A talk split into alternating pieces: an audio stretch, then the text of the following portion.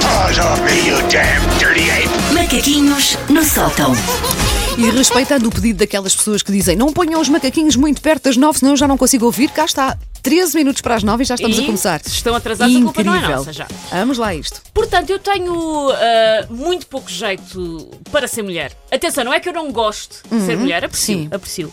É só mesmo eu tenho pouco jeito. Ah, parece que, que o Criador, seja ele Deus, Buda, Alá ou um empreiteiro de frontes de algodres, só saberei quando morrer, Sim. ah, esteve até à última na dúvida comigo. Tipo, eu faço uma mulher, faço um panda ou faço uma mosca da fruta. Ok. E fez mais ou menos uma mistura dos três. Portanto, nem houve a hipótese de ou faço um homem, não. Era Não, não, mulher, não. panda eu isso, eu isso sinto que não há dentro de mim, mas um tá bem. panda e uma mosca da fruta, claramente. Sim.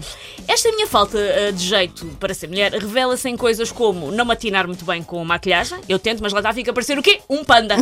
Sim. esfrega eventualmente. Mas há aí dias que tu até dás qualquer coisa. E Há dás, dias em que eu dou qualquer coisa, mas é, um- é um bem. esforço sobre-humano para mim. Não, É e a pá, vir a é um pé, esforço. ela chega cá rosadinha, até Pois é, parece que pôs assim não um é blush. Pois, não é? Isto é vida campónia.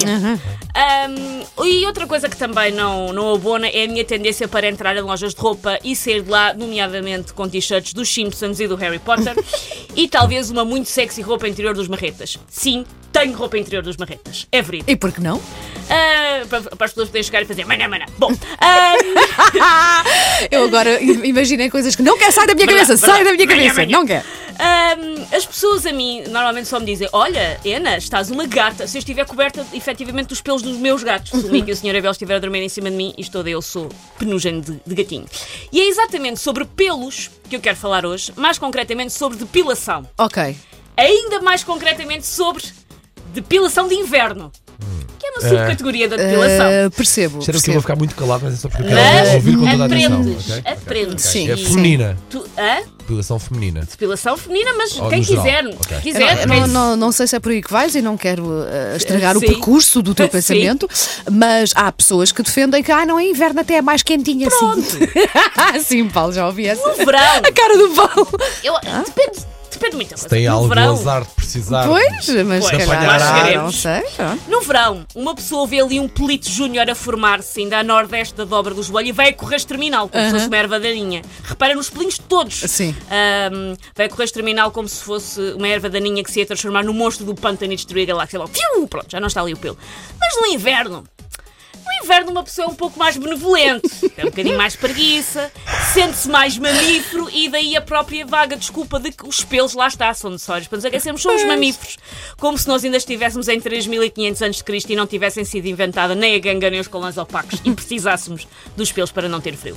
Eu não sei se vocês em miúdos também ouviam aquele conselho que devem. que há muitas mães, por acaso eu não tenho memória da minha mãe dizer isso, mas há muitas mães que dizem que vocês devem sempre sair de casa com roupa interior impecável. Sim. Porque nunca se sabe quando é que não vão, por exemplo, parar ao hospital Exatamente. e Então alguém não. vai ver a vossa então roupa não. interior. Isso. Mães, Nunca avós, ah, diziam tanto. Ai, filha, vê lá, Vê uma roupa interior, pois, pois podes, Sim, pode acontecer sim. alguma coisa, os bombeiros têm que te assistir. Exatamente. Pera, era uma coisa muito fatalista. Era uma coisa muito, Era, me acontecia alguma coisa mal, ia sempre parar ao mesmo sítio, a casa. Pronto, mas sim, sim, dizia-se muito está, eu isto. conheço muita gente que foi habituada a este cuidado. Ah, pois eu no inverno às vezes penso que vergonha, se eu tiver que ir parar assim ao hospital com esta homenagem à o que é que acontece? Às vezes penso nisso. Pior do que uma mala gerir, por Pior acaso, é que uma verdade. É bem pior que uma é- mala gerir. Olhe, senhores, ahm, deixei passar, não tenho ido à Silvana. Ahm, Como é que chama aquela, aquela máquina de, de parar os as sebes? Como é que, como é que se chama Não sei se tem um nome específico. Hum, Uma uma Uma é, uma ou para, sei lá, uma sim, um para- aparador. Ah, eu estou mesmo a ver a situação. Eu a partir uma perna. Ah, a correr, por exemplo, para uma coisa tipo distribuição de amostras grátis, porque é uma das poucas coisas na vida que me faria correr. é, Sim, estão ali sim. Uhum. a dar coisas, eu correria. Ah, eu ali com o fémur de fora, fémur de fora e a dizer aos senhores do INEM: Hospital, não é preciso, estou ótima. Metes aquela fita de cola castanha grossa à volta e está tudo ok. Por favor, não me levem. Eu da última vez que fui à esteticista, ainda Portugal não tinha sido campeão da Europa. Deixem-me estar. Obrigado pela